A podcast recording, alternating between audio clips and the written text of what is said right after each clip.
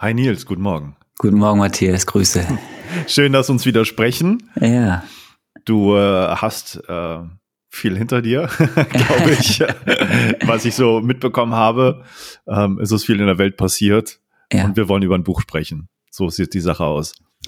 Ja, unser erstes äh, Buch über die Lunge, richtig, von einer Medizinerin geschrieben, aus Doktorsicht. Genau, ja. werden wir auch noch gleich drüber sprechen.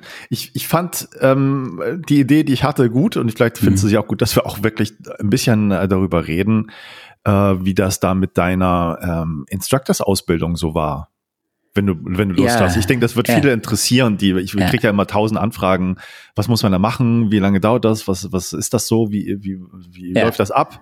Ja. Und deswegen es doch total cool, wenn du da ein bisschen erzählst, auch wenn das nicht ganz normal der Ablauf war, leider, ja. wie geplant. Genau.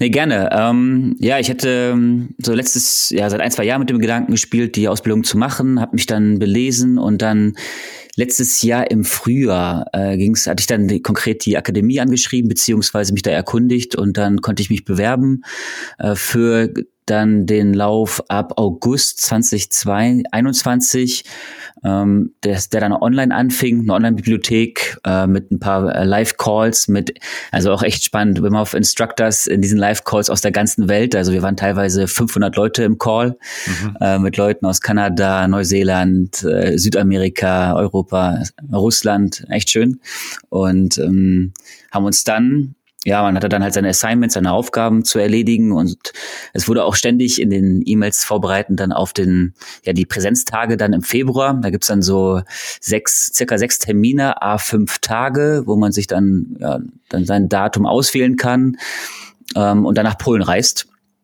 äh, da an die Stehkoppe, ähm, um dort in einem ja, Sporthotel, dort gut untergebracht mit 50 äh, bis 60 anderen Wim Hof Instructor Azubis, dort unter Anleitung von, ja, bei mir waren es jetzt sechs Trainer, äh, unter anderem Bart, äh, einer der engsten Mitarbeiter und vertrautesten, äh, die am längsten auch mit Wim zusammenarbeiten, ähm, dann da die Ausbildung zu genießen für fünf Tage in, äh, in Präsenz. Und ja, wie schon äh, kurz angedeutet, das war, also für mich war es super, einfach die ganzen Menschen erstmal auf, auf der ganzen Welt, die total äh, enthusiastisch und begeistert von dieser Methode sind und einfach Bock haben, ähm, ja, die, die Kraft dieser Methode in die, in die Welt zu bringen. Hm. Und ja, ich muss sagen, es waren intensive Tage. Ähm, da es hieß immer so, es gibt also the plan is no plan, also auf alles vorbereitet zu sein. Also es gab halt jetzt nicht irgendwie morgens äh, durchstrukturierte ein Tagesmenü, sondern äh, man musste auf alles vorbereitet sein. Heißt auch dann am ersten Tag sind wir direkt dann zum Beispiel äh, mit Shorts, dann haben wir einen kleinen Spaziergang gemacht, nachdem es geschneit hatte ähm, draußen, aber natürlich immer mit äh, einem Rucksack und warmen Klamotten, also was man immer auch sich selbst halt schützen konnte, mhm. Ähm, es nicht zu übertreiben. Wir sind am ersten Tag auch direkt ins Eiswasser rein, ein bisschen übermotiviert alle. Ähm, danach mhm. gab es dann auch gleich eine kleine Rüge von den äh, Instructors, äh, aber das war halt auch so ein bisschen ne, ins kalte Wasser schmeißen und dann danach ähm, reflektieren, okay, wie würdet ihr das tatsächlich als Instructors mit der Gruppe machen? Ja. Ähm, ja, sehr, sehr mächtig, so noch die gemeinsamen Atem-Sessions. Ähm, dann, was ich auch gut fand, schon auch dann in die Tiefe zu gehen, so mit den Studien, was bisher so gezeigt werden konnte, so mögliche Erklärungsansätze, wie die Wim Hof-Atmung oder Kälte auf unser, auf unseren Körper wirkt. Das war, das war schon gut. Leider hatte ich dann am vierten Tag morgens ähm, den Schnelltest positiv und hatte dann die Wahl, entweder in Quarantäne zu gehen. Ähm, ja, ich habe dann für mich entschieden, weil ich dann auch so nah dran bin an Leipzig, ähm, während mhm. andere, die dann von weiter kommen, ähm, ja, in Quarantäne mussten, äh, bin ich nach Hause gefahren. Die, die in Quarantäne äh, mussten, hatten dann zum Glück das äh, Glück, dass äh, Wim kam als, Überrasch äh, als Überraschungsgast am vierten Tag. Okay. Natürlich zum Glück äh, und zur Freude aller und hat sich dann aber auch ähm, um die Leute im Quarantänehaus gekümmert. Ähm, auch die haben dann auch draußen Lagerfeuer-Sessions gehabt so und mhm. äh, zusammen gesungen und er hat sich ausgetauscht und äh, das muss wohl auch ziemlich besonders gewesen sein. Das ist natürlich für mich, also klar habe ich da eine kleine, kullerte eine kleine Träne mhm. so runter, dass ich äh, Wim verpasst habe, was nicht selbstverständlich ist, dass er zu diesen Treffen kommt. Ja, also es ist ja. auf jeden Fall ähm, abgeklärt, dass die Trainer, dass du dort von Trainern ausgebildet wirst, aber nicht selbst Wim, der ja 10.000 Projekte gleichzeitig irgendwie gerade noch fährt. Ja. Ähm, ja, aber die Fotos und die Verbindung zu den Menschen, die ich da aufgebaut habe, haben mir, also war auch schön einfach da, das mitzukriegen, ein Stück weit aus der Ferne per Video und Foto, was dort dann auch mit Wim ging. Ja, und insgesamt für mich äh, super. Jetzt geht's darum, so für mich jetzt halt ähm, neben meiner Festanstellung äh, da als Sportpsychologe ähm, so ein paar Workshops im Jahr in guter Absprache mit meinen Chefs dann dieses Jahr anzuleiten. Ja. Ja, super. Und hast du, magst du noch ein bisschen Einblick geben in die Sachen, ja. die du da gemacht hast, solange du noch dabei warst? Also Atemsessions, Kältetraining, wie war das ja. so ganz spontan immer, jetzt so geht's raus oder? Ja, genau. Also es war relativ spontan. Also das Einzige, was klar war, war morgens um acht Treffen ähm, also auch erstmal ohne Frühstück, ähm, weil wir dann teilweise, ja, am ersten Tag sind wir, haben wir erstmal einen kleinen Spaziergang gemacht, wie gesagt, in Shorts und ja auch dann direkt äh, in, es war ganz schön, das ist immer so eine halbe Stunde Spaziergang vom Sporthotel dann so entlang von so einem ja, Gebirgsflüsschen Bach, äh, das äh, auch so eine, ja, wo auch dann ein großer oder kleiner, kleinerer, mittelgroßer Wasserfall äh, dann unterwegs ähm, dann da ist, den man, wo man dann auch schön in, in so ein Kältebecken, Naturkältebecken gehen kann. Mhm. Mm, da sind wir dann mit zehn, zwölf Mann in Kleingruppen und Frauen dann äh, rein. Denn, denn auf jeden Fall, also ich habe noch nie, also das war gut so, dass ich auch vorher gewarnt wurde über das äh, Instructors-Buch, auf jeden Fall den Horse Dance machen mhm. ähm, und das auch vorher mal üben, für sich die Routine, wenn man rauskommt, ähm, den auch wirklich dann durchzuführen, um sich langsam wieder aufzuwärmen, um nicht so einen, ja, wir waren schon relativ lange drin für das erste Mal, irgendwie sechs, ich glaube circa sechs Minuten, mhm. alle so ein bisschen gehypt und gepumpt mit dieser Gruppendynamik.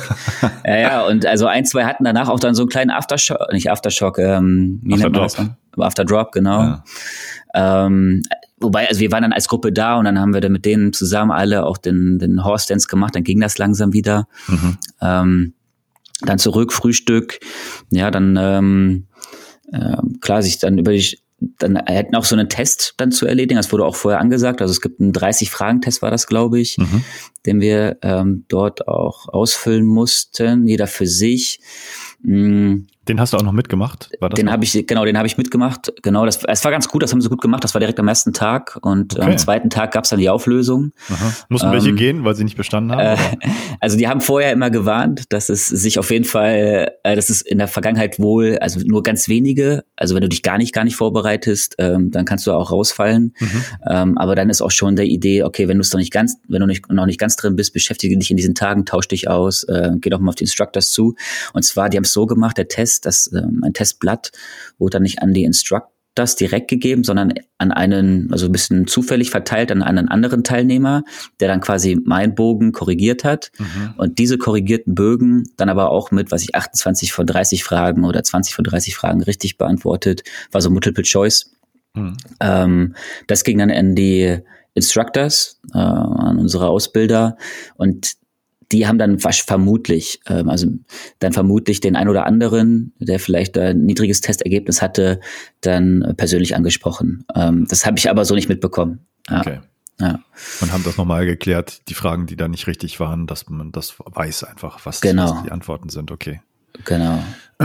Okay, ja, das hört sich gut an. Ich habe, äh, man muss ja sagen, der Eindruck ist ja auch die die äh, Sicherheits ähm, Konditionen, so also wie man damit umgeht mit der ja. Methode, was man machen hat sich auch geändert, seitdem ich da das gemacht habe. Das, ist, das war, wenn ich das so rückblickend erinnere, dachte ich so, okay, das war schon noch eine andere Nummer. Gut, dass es jetzt anders ist und dass das Denken auch jetzt ein bisschen anders war. Das war wirklich vielleicht pur Wim Hof, ne? Alles scheißegal und alles funktioniert ja. und du bist stärker als du glaubst und so, ne? Ja. Und äh, insofern, ja, es war auch interessant, das so miterlebt zu haben, aber ich war noch damals auch, als äh, die Zeiten so waren, dass die Instructor auch äh, quasi nackt den Berg hochgegangen sind, ähm, ja. ohne Klamotten und sich auf sich selber konzentrieren mussten zum Teil und ja, nicht krass. für die anderen da waren. Wir haben, ich habe überhaupt keinen Horse Dance gemacht während der ganzen Woche. ich wusste gar nicht, was das ist damals. Ja. Das war einfach so, ja, wird schon wieder alleine passieren, irgendwie atmen. Ja. Und äh, wahrscheinlich war es aber auch in, in, in einer Gruppe von mehreren, ne? mit so vielen Teilnehmern äh, dann irgendwie verschiedene genau. Arten, dass die Atemsessions immer in, in, kleinen Gruppen stattfanden, nehme ich mal an auch. Und, und zum Teil vielleicht auch mit allen zusammen. Genau, beides. Und mhm. du warst halt, äh, hattest eine Subgruppe, so mit 20 äh, Leuten, also drei Subgruppen, A20 und dann immer zwei Trainer pro Gruppe. Das war dann schon okay. Hier und da hätte ich mir vielleicht ein bisschen noch ein bisschen mehr Trainer-Input oder Begleitung gewünscht, aber es war schon okay so. Ähm, hängt ja auch von dir ab, wie sehr man sich mit wie sehr man sich selbst dann mit der Wim Hof Methode beschäftigt und sich selbst vorbereitet. Das war ja auch immer angewiesen vor im Vorfeld, also Videos von sich zu machen oder auch schon Freunde, Bekannte, das mal auszuprobieren und auch schon irgendwie vorbereitet zu kommen. Also nicht mit der Erwartungshaltung, dass du dort in fünf Tagen halt ein komplettes Training machst, wo jeder halt mal eine Atem-Session anleitet. Wir haben das in meinen Kleingruppen oder in Rollenspielen gemacht, wo man dann immer so kleine Parts mal zwischendurch übernommen hat in der Kleingruppe und dann auch ein Feedback bekommen hat. Das war gut, das war, mhm. aber man hätte nicht, also man darf nicht erwarten, dass in fünf Tagen irgendwie, genau, äh, dass man da komplett unbefleckt hinbekommt und dann danach als Instructor rausgeht, sondern schon ja. sich dann auch vorher einfach so praktisch und theoretisch damit beschäftigt. Eine Sache noch, Mhm. Auch so ein Thema, was so der Wim Hof, der pure Wim Hof Geist. Das war ähm, auch spannend zu sehen. Da gab es dann auch ja nicht nicht heiße Diskussionen, aber auf jeden Fall auch so, ich würde sagen, vielleicht auch unterschiedliche Ansichten. Ähm, bei den Azubis. Ähm, einige wirklich auch Enthusiasten, die dann die Wim Hof Atmung für sich auch gefunden haben. Und das war genau, das war vielleicht nochmal der, der Ursprung des Ganzen. Ähm, es fing auch immer so an, wenn man sich selbst in einer Kleingruppe vorgestellt hat, was ist, what's your story? Also what's your personal story? Ja. Ähm, wie man mit der Verbindung, äh, mit der Wim Hof Methode in Verbindung kam und was es einem gegeben hat und so. Und ich muss echt sagen, es war erstaunlich, wie viele bewegende, emotionale Geschichten dabei waren, sei es jetzt die Person selber, die psychisch oder körperlich erkrankt erkrankt war mhm. ähm, und mit der Methode Heilung oder Verbesserung, Verbesserung gefunden hat und ähm, oder halt Familie, Bekannte in ihrem nächsten Kreise, mh, mm, ähm, die dann damit in Verbindung kamen oder man hat es denen gezeigt. Ähm, da waren schon krasse Geschichten dabei. So, aber manche so, äh, also, aber das ist ja dann auch wieder individuell. Für meinen Geschmack war es aber manchen so, ähm, die dann in ihrem Alltag viel auch Power Breathing nutzen, mhm. ja, um, um, jeden Tag fast oder jeden zweiten Tag, also und Power Breathing in einer Art, dass sie wirklich maximal äh, die Luft in den Kopf pressen. Ähm, dass mhm. sie also damit auch sehr gute für sich sehr auch spirituelle oder andere Erfahrungen machen und auch so Krafterfahrungen machen, dass ja. sie das halt auch ihren Klienten eins zu eins direkt so mitgeben würden. Und da mussten unsere Ausbilder immer wieder äh, vehement einschreiten und sagen, nein, ihr dürft jetzt in eurer Stage nur Fundamentals machen, also ja. wirklich auch das ist auch ohne Power Breathing, also nur Atmung und dann äh, das Kälte, die Kälteexposition also die Basic äh, Wim Hof Atemtechnik und dann Kälteexposition. Und ich habe bei manchen das Gefühl gehabt, so äh, wenn die wenn die Bock haben und äh, die wollen vielleicht auch das gleiche Gefühl, was sie so erleben, ihren ihren äh, Klienten, den, mhm. den Teilnehmern auch sofort gönnen. Und da muss man ein bisschen aufpassen, glaube ich tatsächlich. Äh, Power Breathing, da sollte man schon ein bisschen geübter sein und auch da schrittweise das äh, die Intensität erhöhen. Oder wie siehst du das? Ja, ähm, ich glaube, diese, diese extreme Kraftanstellung, der Bedarf ist gar nicht beim Power Breathing, sondern es ja. geht eher darum, bestimmte Muskelgruppen anzuspannen und die, und die Spannung zu halten. Das ist ja gar nicht so, so extrem dann. Ja. Also das ist ja auch, wie ich das im, im Club äh, in den Atemsessions häufig anleite, dass gerade Beckenboden angespannt wird und dann ja. eher so eine Visualisierungsübung dabei ist und dann leicht in den Kopf pressen heißt ja nicht, dass da die Adern rausplatzen sollen und äh, der Schlaganfall auf jeden Fall garantiert am Ende der Session kommt oder so. Ja. Das ist damit nicht gemeint. Insofern würde ich sagen, ja, das kann man schon auch dann am Anfang nutzen oder relativ zu Anfang, aber äh, die, viele machen das ja sehr extrem, die Methode dann auch. Und das ist dann wiederum gefährlich, wenn man die Erfahrung nicht hat mit Klienten. Ja. ja ja. ja Und die, die Gretchenfrage vielleicht an dich ist ja mhm. nochmal, wenn du ganz ehrlich beantworten, hat dir denn das irgendwas genutzt, dass du den Podcast gehört hast und äh, im Club bist mit Informationen? ähm, ja, tatsächlich. Äh, du warst äh, Teil meiner Personal Story, weil ich jetzt, also ich also ja, ich hatte jetzt selber, mein, also das Feedback war am Ende auch ja jetzt sehr pragmatisch und nüchtern, typisch deutsch. Nee, weil ich, meine Story war, ich bin Sportpsychologe und ähm, habe aber für mich erkannt, okay, man, die Arbeit mit dem Körper und den Körper zu nutzen, ähm, da ist viel Potenzial, was ich bislang jetzt so nicht in meiner Ausbildung hatte und ähm, habe dann ja über in deinem dein damals noch Inside Brain Podcast gefunden mhm. über das Interview mit dem einen ähm, Psychologen und Klopfexperten, ähm, wie heißt er nochmal? Michael Bohne. Danke, Michael Bohne. Mhm. Also ich habe Michael Bohne gegoogelt auf Spotify, dich gefunden, das Interview gehört und dann hast du damals halt Wim Hof, äh, mhm. als du ein Wim Hof Instructor bist, ähm, ja genannt und dann bin ich darauf aufmerksam geworden und das war mein Buy-in, ja und äh, seitdem dann der selber ausprobiert wie und dann auch gemerkt, okay, das ist ja krass und da gibt's auch Studien zu, mega, äh, da passiert richtig was, das ist spannend und auch generell so für Erkrankungen jeglicher, also verschiedener Art äh, können da Symptomlinderungen äh, auftreten. Ja, ähm, das mhm. war so, das war so meine Geschichte und ja, äh, die Verbindung auch zu dem Podcast äh, und später Atemcode Club absolut. Cool. Ja, ja, schön. Also es war, hat sich also auch so rund angefühlt dann für mich, ne? Ja. Auch wenn am Ende so jetzt nicht die Mega-Story da drin war, äh, aber aber für mich ist es meine Story halt damit. Na, ne? mal gucken, also meine Story geht ja weiter. Ja, und ich, ich wollte dich auch jetzt hier vielleicht offiziell fragen, vielleicht schneide ich es auch raus, keine Ahnung. Ja. Ähm, Hättest du nicht Bock, mit mir zusammen auch Workshops aufzuziehen? Weil ich plane, ähm, sehr besondere Locations zu machen. Bin jetzt äh, schon lange daran, da das irgendwie aufzuziehen. Das ist durch Corona schwieriger geworden in den letzten Jahren. Aber ich brauche da Leute, die ähm, das Thema kennen und Bock haben, da in, in spannenden Locations sozusagen mehrere Tage, langes Wochenende, eine Woche solche Workshops auf, mit aufzuziehen. Ja, ähm, ist, äh, Matthias, das äh, ist ein kleiner Ritterschlag. also, nee, fühlt sich, äh, also, weil du bist da für mich einfach echt ein Vorbild und echt einfach auch ein Mentor in dem Feld. Ähm, deswegen gerne. Ähm, muss ich halt gucken, in guter Absprache mit meinen Chefs, äh, weil mein Job macht mir weiterhin sehr viel Spaß und den möchte ich nicht verlieren. ähm, so weit soll es äh, nicht kommen. Aber genau. ich kenne dich ja durch die, durch die Gespräche ja. hier mit den Büchern auch äh, schon ja. ziemlich gut, glaube ich, und kann ich einschätzen. Ja. Und wir haben uns ja bei meinem Workshop in Dresden, glaube ich, auch mal persönlich kennengelernt damals. In Dresden und in Berlin noch, genau, das war geil. Ach genau, beides, ja. Ja, ja, mhm. ja, ja, ja, Also das kriegen wir hin. Also da, da werden wir auf jeden Fall was, mal was zusammen machen dieses Jahr, da freue ich mich drauf. Cool. Ja, vielleicht besuche ich dich ja schon auch in Erfurt äh, mhm. zur Unterstützung jetzt äh, Anfang Mai. Ja, das genau. habe ich auf jeden Fall noch im, im Kopf. Ja. Super. Ja, dann ähm, lass uns doch einfach zum Buch kommen. Ja. Was wir besprechen wollten. Breathing Lessons, A Doctor's Guide to Lung Health von der Autorin Mylan K. Han. Und ich habe das Buch gesehen, dachte, ja, bestell's dir mal. Ist ja auch übersichtlich dick. Ne? Ja. Es ist jetzt kein, kein Riesenschinken, das sind wir gute 150 Seiten Buch. Und äh, es hat mir, und deswegen habe ich das vorgeschlagen, dass wir das hier besprechen, sehr viel gebracht. Das gibt's nicht auf Deutsch, vielleicht wird es auch nicht auf Deutsch erscheinen. Aber ich dachte mir, Leute, die sich da für das Thema wirklich interessieren, die bestellen sich das auf Englisch, wenn sie es möchten, oder hören das, unsere Besprechung an und äh, wissen dann, was sie erwartet und wo sie weiter gucken können nach Informationen, was da so drin ist. Ich fand halt, um das einfach mal ähm, schon sagen zu können, dass ein kurzes, knackiges, sehr informatives, gutes Buch.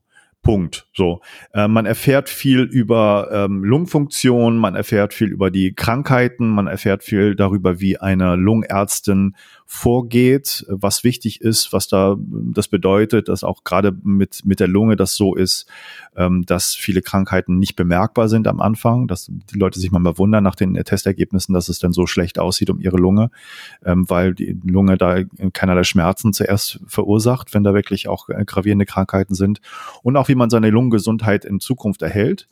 Und äh, das passt, fand ich sehr gut, auch zu den Sachen, die wir im Club bisher gemacht haben, auch mit dem Dr. Kai Michael B. Den habe ich ja auch dann nochmal diese Sachen gefragt und mit ihm darüber diskutiert. Ja, das erstmal so als Einstieg von mir. Was, was war dein Eindruck von dem Buch? Ja, ich war auch angetan, also einen guten Einblick zu bekommen aus, aus Doktors Sicht und dafür auch gut geschrieben. Hier und da wird es ein bisschen fachlich, mhm. ähm, aber die, die Main-Botschaft, die kommt auf jeden Fall durch, dass wir uns äh, auf jeden Fall mehr mit unserer Lungengesundheit beschäftigen dürfen.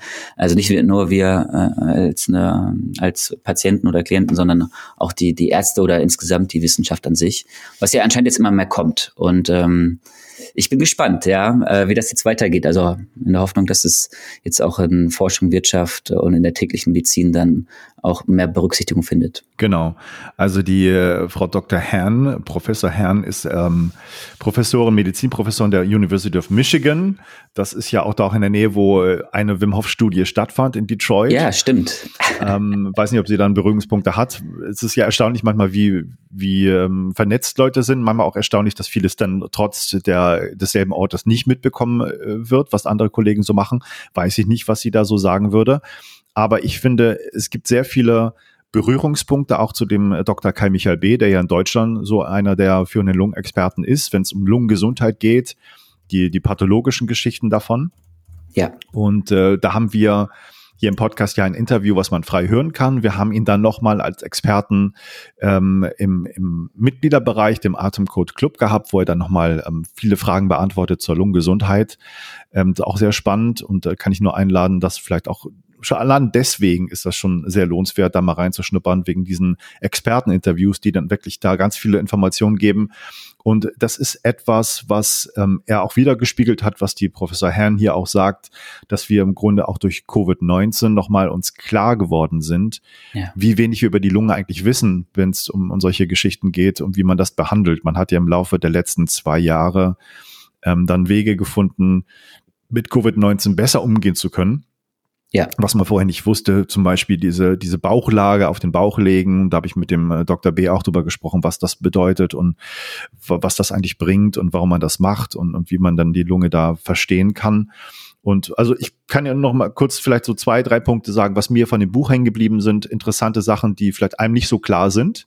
Ja. Ähm, was ich ganz äh, spannend finde, wenn man sagt, okay, die Wissenschaft und Medizin bekommt immer mehr heraus, wie wichtig die äh, Mikrobiom ähm, Geschichten im Körper sind. Also das Mikrobiom des Darms, ja, unsere freundlichen Darmbakterien, die uns helfen, ohne die wir gar nicht auskommen könnten.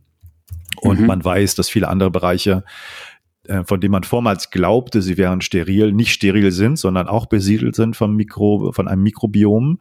Das geht dann äh, sowohl auf der Haut natürlich, als auch im Mund, in der Nase, Genitalbereich und in der Lunge. Von der glaubt man auch lange Zeit, die wäre steril. Überhaupt nicht der Fall. Da gibt es ganz spezielle Bakterien, die da angesiedelt sind, die uns helfen. Ich habe eine Studie mal irgendwann gelesen, dass sogar auch Pilze da eine, eine hilfreiche Rolle in der Lunge spielen.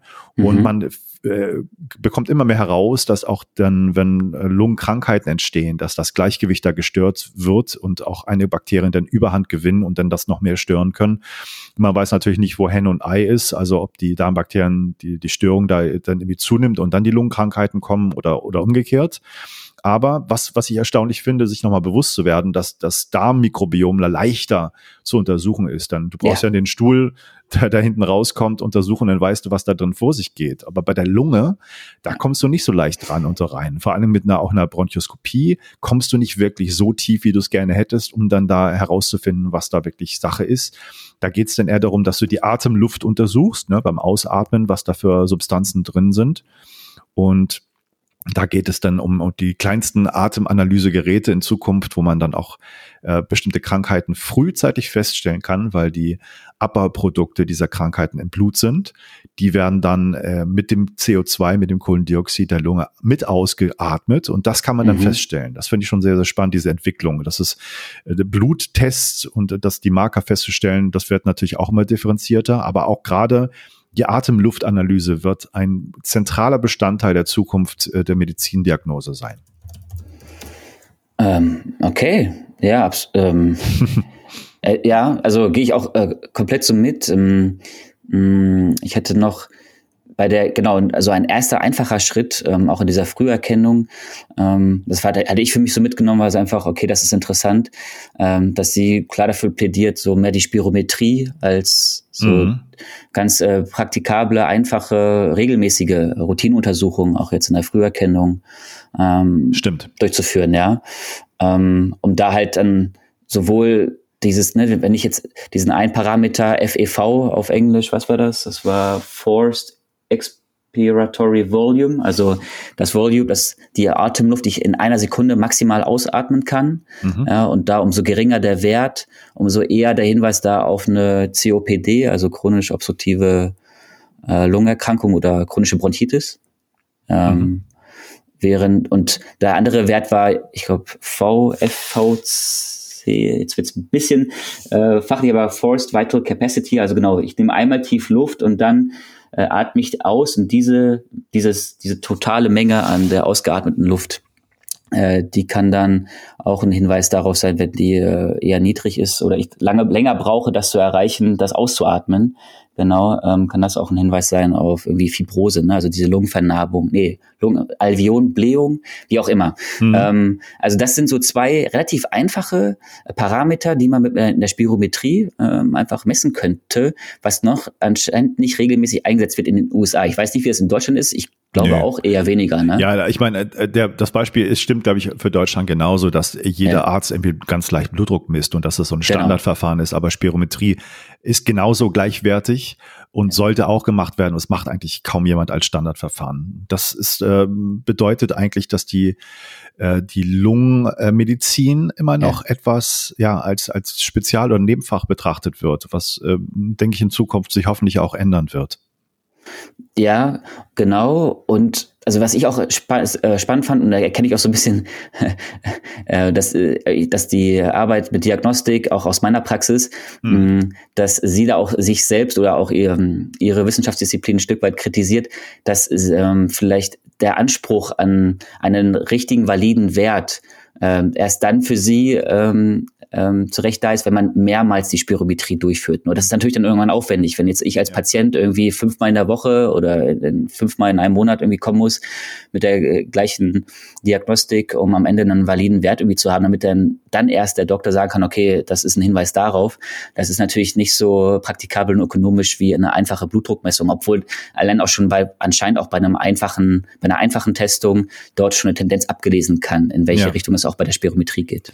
Es gibt aber mittlerweile mittlerweile auch sehr gute portable Spirometriegeräte, wie beim wie Blutdruckmessung auch, die man äh, kaufen kann. Die kosten wahrscheinlich ein bisschen mehr als ein Blutdruckmanschette, aber das kann man sogar zu Hause auch machen. Ich meine, dafür wird sich das keiner kaufen, es sei denn, er hat irgendwie eine Lungenfunktionsstörung oder weiß, eine Lungenkrankheit kommt irgendwie, dass man das irgendwie kontrollieren muss, dann kauft man sich vielleicht sowas.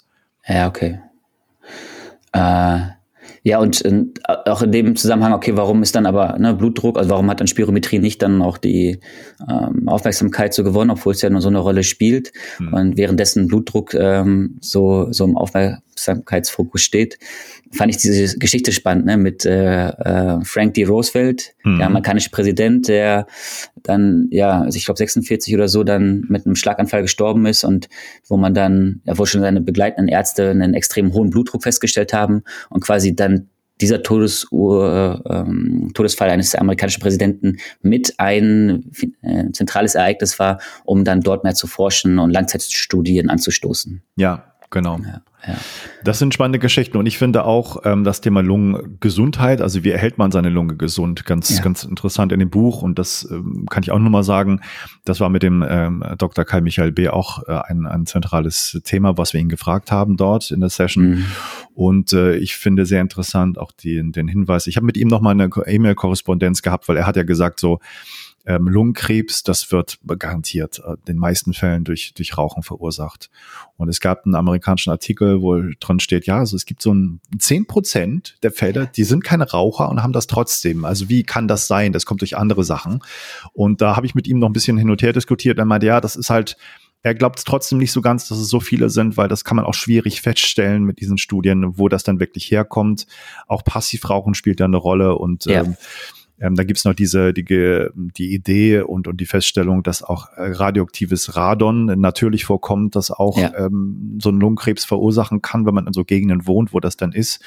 Das sind alles umstrittene Sachen, aber es ist definitiv so, dass wir in einigen Gegenden der Welt ähm, mehr Luftverschmutzung ausgesetzt sind. Also Feinstaubpartikel aus unterschiedlichsten ähm, Quellen, sei es von der Industrie, sei es jetzt auch gerade neulich wieder Sahara-Staub, das ist ja auch ein Feinstaub, äh, ja. der den die Lungenfunktion beeinträchtigen kann, gerade bei Leuten, die sensibler dafür sind. Und äh, ähm, das finde ich sehr spannend und, und vielleicht so ein bisschen gemein. Ich habe ich hab mal geguckt, welche Gegenden in Europa eigentlich so die, die mhm. ähm, äh, schlimmsten sind, was Feinstaub angeht, das ist genau die Gegend, wo Wim Hof seine Workshops in Polen macht, ne? weil die Leute alle mit ihren Kohlenöfen da ah. das heizen im Winter und die Luftqualität ist da wohl die schlimmste Europas, interessanterweise. Okay, das ist krass. Äh, aber passt dann auch mit der äh, Beobachtung von Professor Hahn, ähm, dass, da war ich auch überrascht, dass selbst in so einem ähm, zivilisierten oder fortschrittlichen Land, meint man in den USA, selbst da noch ganz viele Menschen mit Holzkohleöfen zu Hause mhm. kochen und heizen. Genau. Also, äh, und dass das ja tatsächlich auch ein Faktor sein kann aus ihrer Sicht, der dann noch zu Lungenerkrankungen oder Lungenkrebs auch führen kann. Ja, genau. Und dass wir natürlich auch, äh, wenn es um äh, Lungengesundheit unserer Kinder geht, dass wir darauf achten sollen, dass die halt frische Luft atmen und äh, draußen sind und nicht nur in den äh, Innenräumen und so. Ähm, und ähm, also da, da gibt es auch Studien zu, zum Beispiel bei Neuwagen, bei Autos, dass die Luft da drin am Anfang noch nicht gut ist, ne? weil das nur mhm. noch diese Dünstung der, der Kunststoffe noch äh, zu viel ist. Und ja, das sind so Sachen, die nimmt man auch nicht so wahr, wenn man ja. das atmet. Und das ist so, die, diese trügerische Sicherheit, naja, das ist schon, wird ja nicht so schlimm sein. Und dann äh, geht die Lunge kaputt und man merkt es lange nicht. Das sagen ja auch ganz viele Patienten und die wundern sich dann, wenn sie beim Mediziner sind, dass dann die schon so geschädigt ist, ähm, ja. obwohl sie noch gar nichts merken und keine Schmerzen haben und so weiter. Ja. Das ist äh, ähm, etwas, was wir, glaube ich, bei dem Buch Immun auch schon mal so angesprochen haben dass die Lunge ja so ein Einfallstor ist durch diese Atemluft, die wir reinziehen von verschiedenen Krankheitserregern, möglichen Krankheitserregern. Ja. Und dass die Lunge in einem äh, ja in so, einer, so einem Spagat sich befindet, nicht zu empfindlich sein zu dürfen, weil sonst wird das Immunsystem ja ständig angehen, aber natürlich einen gewissen Schutz bieten muss bei Krankheitserregern. Und das ist etwas, wo ja, da, da, deswegen ist das lange Zeit unbemerkt, wenn dann dann irgendwie Infektionen in der Lunge passieren. Und da, das ist unser Körper natürlich sehr schlau, dass man äh, da diese die Immunantwort nicht so gleich loshaut wie in anderen Körperbereichen. Ja. Aber es hat dann halt die Nachteile, die es ähm, dann auch mit in Kauf nimmt. Ja, ähm, zwei Gedanken dazu. Einmal, dass wir das ähm, dieser, diesen Feinstaubpartikeln vielleicht im Alltag gar nicht so merken, wenn es in unserer Region vielleicht irgendwie noch gerade im Durchschnitt irgendwie so ist. Ich finde schon, äh, wenn man, also ist so wenn man gerade zum Beispiel vom Urlaub wiederkommt, ne, sei es jetzt vom Meer oder aus dem Wald oder ich war jetzt in den Bergen letzte Woche und bin dann zurück in die Großstadt gekommen. Das war, das war schon krass. Also mhm. ich habe da schon, also vielleicht auch eine Einbildung, aber die Bergluft war definitiv eine andere ja. als hier in der Großstadt. Und ich glaube, das äh, kann auch jeder für sich selbst auch irgendwie ähm, bestätigen, dass wenn er aus einem schönen Natururlaub wiederkommt, wie anders dann die Luft dann doch ist ähm, zu Hause. Mhm. Und das andere, was du meintest, genau die Luft, die wir einatmen ähm, und, und dass da viele Bakterien, Viren und Partikel drin sind, die ja unsere Lunge auch angreifen. Ähm, du, ich habe ich hab das, ich habe die ganze Zeit drauf gewartet. Ja. Wann kommt mal in dem Buch irgendwann ein Hinweis darauf auf Nasenatmung ja, ja. Äh, mhm. oder ne, eine andere Atemtechniken, die das irgendwie unterstützen können, aber zumindest Nasenatmung so als Luftpartikelfilter, als natürlicher, mhm. kam gar nicht. So, das, das, oder? Oder habe ich das überlesen? Nein, aber das zeigt genau dasselbe, was äh, auch der Dr. Kai Michael B. erzählt, dass die Lungenärzte im, in der großen äh, Regel, Ausnahmen mag es geben, von Atemtechniken einfach entweder keine Ahnung haben oder es ignorieren. Ja. Komischerweise, weil das ist ja eigentlich so eine Grund, ähm, so ein Grundumgang, wie man die Lunge gesund hält, wie man sie trainiert, Atemtechnik. Aber das ja. ist so pathologisch ausgerichtet, dann ja. werden da entweder Operationen gemacht oder was auch immer, Geräte rangeschafft, dass man dann wieder was atmen muss. Ähm, und, und das ist, das ist auch interessant, das zu beobachten. Und, und für mich immer sehr unverständlich, aber das kommt einfach in der Ausbildung nicht vor. Die haben damit nichts am Hut. Ja. Ja, also der einzige, wirklich der einzige Tipp irgendwie, wenn ich jetzt äh, eine Lungenerkrankung hätte, aus dem Buch ist, dass ich jetzt den besten Lungenspezialisten aussuchen kann und dem ich halt komplett in die Hände gebe, was ich vielleicht sowieso machen würde. Ja. Aber was kann ich denn auch jetzt schon tun, bevor ich meinen mhm. Termin in vier Wochen oder sechs Wochen irgendwie wahrnehmen kann? Da kommt halt irgendwie gar nichts in dem Buch. Ein ganz guter Punkt, nee, äh, ja. finde ich auch. Und das ja. ist, ist für mich auch komisch. Also wenn Lungenärzte uns hier hören, bitte äh, schreibt mich an und sagt, nee, bei uns ist das ganz anders. Gerne nehme ich das zur Kenntnis. Mhm. Ich weiß auch von von einigen, mit denen ich geredet habe, die sagen, ich habe Patienten, die schicke ich dann zum Atemtherapeuten. Aber cool. die, die, die machen das nicht selber. Die haben von den Atemtechniken an sich dann auch trotzdem wenig Ahnung. Muss ich, würde ich immer noch so sagen. Aber ich kann mich auch irren. Also ich hoffe, ja. das ist, es ist nicht so, aber das setzt sich ja auch jetzt vielleicht erst langsam durch das Bewusstsein, dass Atemtechniken da alles bewirken können. Ja, ja. Und ich finde interessant, vielleicht lass uns das noch mal kurz aufnehmen zum Schluss, die Berge und Bergluft. Mhm ähm, und würde da so gerne den Bogen schließen zu auch dem Interview, was es im Club gibt mit dem Ralf Dumjowitz. Ne? Das ist derjenige, mhm. der ein Extrembergsteiger ist, der alle 8000er schon ohne Sauerstoffgerät bestiegen hat, also einer der, der ähm, besten Bergsteiger, die es gibt auf der Welt der auch sich äh, zur, für Studien zur Verfügung gestellt hat beim Deutschen Luft- und Raumfahrtzentrum in Köln und mit dem ich im Interview da äh, sehr viel drüber gesprochen habe, wie das dann da funktioniert, auf diesen Bergen äh, über 8000 Meter zu atmen. Wie, wie, wie fühlt sich das an? Was tut mhm. man da? Und kann das überhaupt möglich sein, dass Wim Hof da wirklich so weit auf dem Mount Everest gekommen ist oder wirklich auf den Gipfel hätte kommen können mit äh, kaum Klamotten und mit seiner Atemtechnik. Ähm, und ich finde, das habe ich auch gerade noch mal neulich in einem äh, wissenschaftlichen Artikel gelesen, als um gerade dieses Höhentraining ging und äh, wie, wie was in der Bergluft denn passiert. Ähm, interessanter Fakt, den ich jetzt noch mal mir so bewusst gemacht habe: Die Luft äh, oben äh, in den Höhenlagen hat nicht weniger Sauerstoff als in, in Meeres Höhenlage. Also es gibt immer diesen mhm. Anteil von 21 oder so Prozent Sauerstoff. Der ist da oben ganz genauso, mhm. nur die Luft ist dünner. Das heißt, die, die Moleküle vom Sauerstoff, da, da gibt es dann weniger von in, einer, in einem Atemzug pro, pro Luftvolumen. Mhm. Das fand ich auch ganz interessant. Also luftdünner heißt nicht, der Sauerstoffanteil ist geringer, sondern es ist einfach weniger im, per Atemzug reinzukriegen. Ja. Das fand ich nochmal auch interessant. Und er hat auch gesagt, wenn es darum geht, ähm, und deswegen ist das Interview wirklich sehr, sehr spannend in der Hinsicht auch zu hören, weil vielleicht musste man auch, so sehe ich Wim Hof schätze, dieser Mythenbildung so ein bisschen äh, Vorschub äh, oder Einhalt gebieten. Er war nicht auf dem Gipfel des Mount Everest, er ist sehr weit hochgekommen, über mhm. 6500 Meter, so heißt es, ähm, was ja schon mal auch sehr, sehr krasse Leistung ist. Dann in Shorts. In Shorts, genau, nicht mit, mit wirklich Schutzklamotten.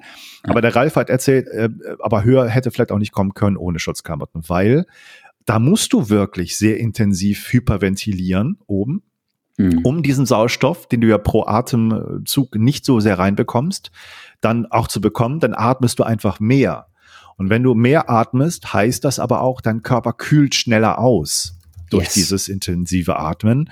Ähm, das weiß man auch, dass einem ein bisschen kalt werden kann, wenn man intensiv diese Hyperventilation macht bei Atemsessions, ähm, so dass das eigentlich nicht zusammenpasst mit den Körper nicht auch mit Kleidung schützen. Das so mal als interessanter Fakt vielleicht zur Diskussion. Ja, ja, ich erinnere mich an den Fakt ähm, aus dem aus dem Interview, der mich auch hellruhig machen lassen hat.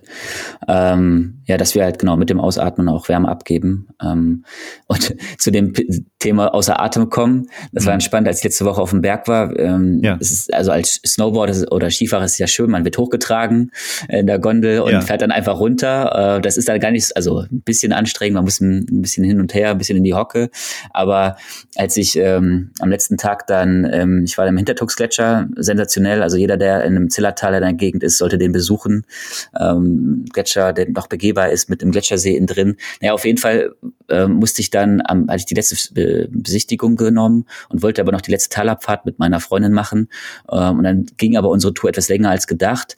Ich musste dann am Ende nochmal den Anstieg relativ hoch sprinten, um zu ihr zu kommen und dann die Abfahrt zu machen. Ich hm. war noch nie so außer Atem. Ich glaube, ich habe eine, ich habe eine Minute irgendwie bin ich da hochgelaufen in meinen hm. Snowboardstiefeln und ich habe sowas außer Atem habe ich äh, schon lange, also so habe ich mich noch nie auch nach einem Lauf oder so hier im Flachland gefühlt. Ja. Das war krass. Ja, das ist schon auch eine extreme Geschichte, dass äh, Wim Hof das schafft, diesen Kilimanjaro-Besteigung da in ja. Rekordzeit zu schaffen. Das ist ja auch schon eine extreme ähm, Bergbesteigung in so kurzer Zeit mit dieser Höhenlage, wo man sich eigentlich an, an diesen ähm, veränderten Sauerstoffgehalt einfach äh, gewöhnen muss normalerweise. Und er das schafft mit seiner Technik, ja. ähm, da mit vielen Leuten, die auch dann Krankheiten haben, aber natürlich auch mit Vorbereitungen. Die haben ja dann viele Wochen auch diese Wim Hof Methode trainiert, dann da in Rekordzeit den Kilimanjaro zu besteigen. Das ist schon auch gewaltig und das ist medizinisch auch nicht ganz geklärt, genau was da denn alles passiert, muss man auch ja. deutlich sagen. Da, da direkt mal eine Frage, äh, und zwar äh, hast du das schon mal gemacht, den Kilimanjaro zu besteigen? Nee. Oder hast, hast du es mal vor, da auch in so einer Expedition mit äh, Wim oder Wim Hof Trainern? Ähm, ja. Ich wäre dabei. Könnte ich hast mir du? auch vorstellen. Könnte ich mir okay. vorstellen. Also das ja. finde ich auch äh, super interessant, das zu machen, muss ich sagen. Ja. Ja. ja. ja. Genau. Lass noch ein Projekt. Da, genau, würde ich gerade sagen. Nächste Projekt. genau. ja. Aber ich, ich, ich werde dir mal dann in, in, Ruhe erzählen, was ich plane, ja. für Location zu machen und, und wo ich mir das so vorstellen kann. Ähm, und dann gucken wir mal, wie das bei dir zeitlich ist. Aber ich würde mich da sehr freuen, wenn wir da was hinkriegen. Und würde sagen, also, wen das interessiert mit dem Buch Breathing Lessons, Mailand K. Herrn, auf jeden Fall lohnt sich das zu kaufen. Man kriegt super viel Einblicke über Lungenfunktion, Lungengesundheit. Und wer das auf Englisch nicht kann, nicht möchte, sollte einfach in das Interview mit Dr. Kai Michael B. reinhören oder gerade im Club noch diese spezielle Gespräch, was wir mit ihm hatten. Dafür erfährt man auch noch mal eine ganze Menge und auch bei den ganzen Interviews, die da sonst laufen. Punkt. Ja, genau. Äh, Nils, ich danke dir. War danke klasse. dir, Matthias. Bis bald. Bis dann. Ciao, ciao.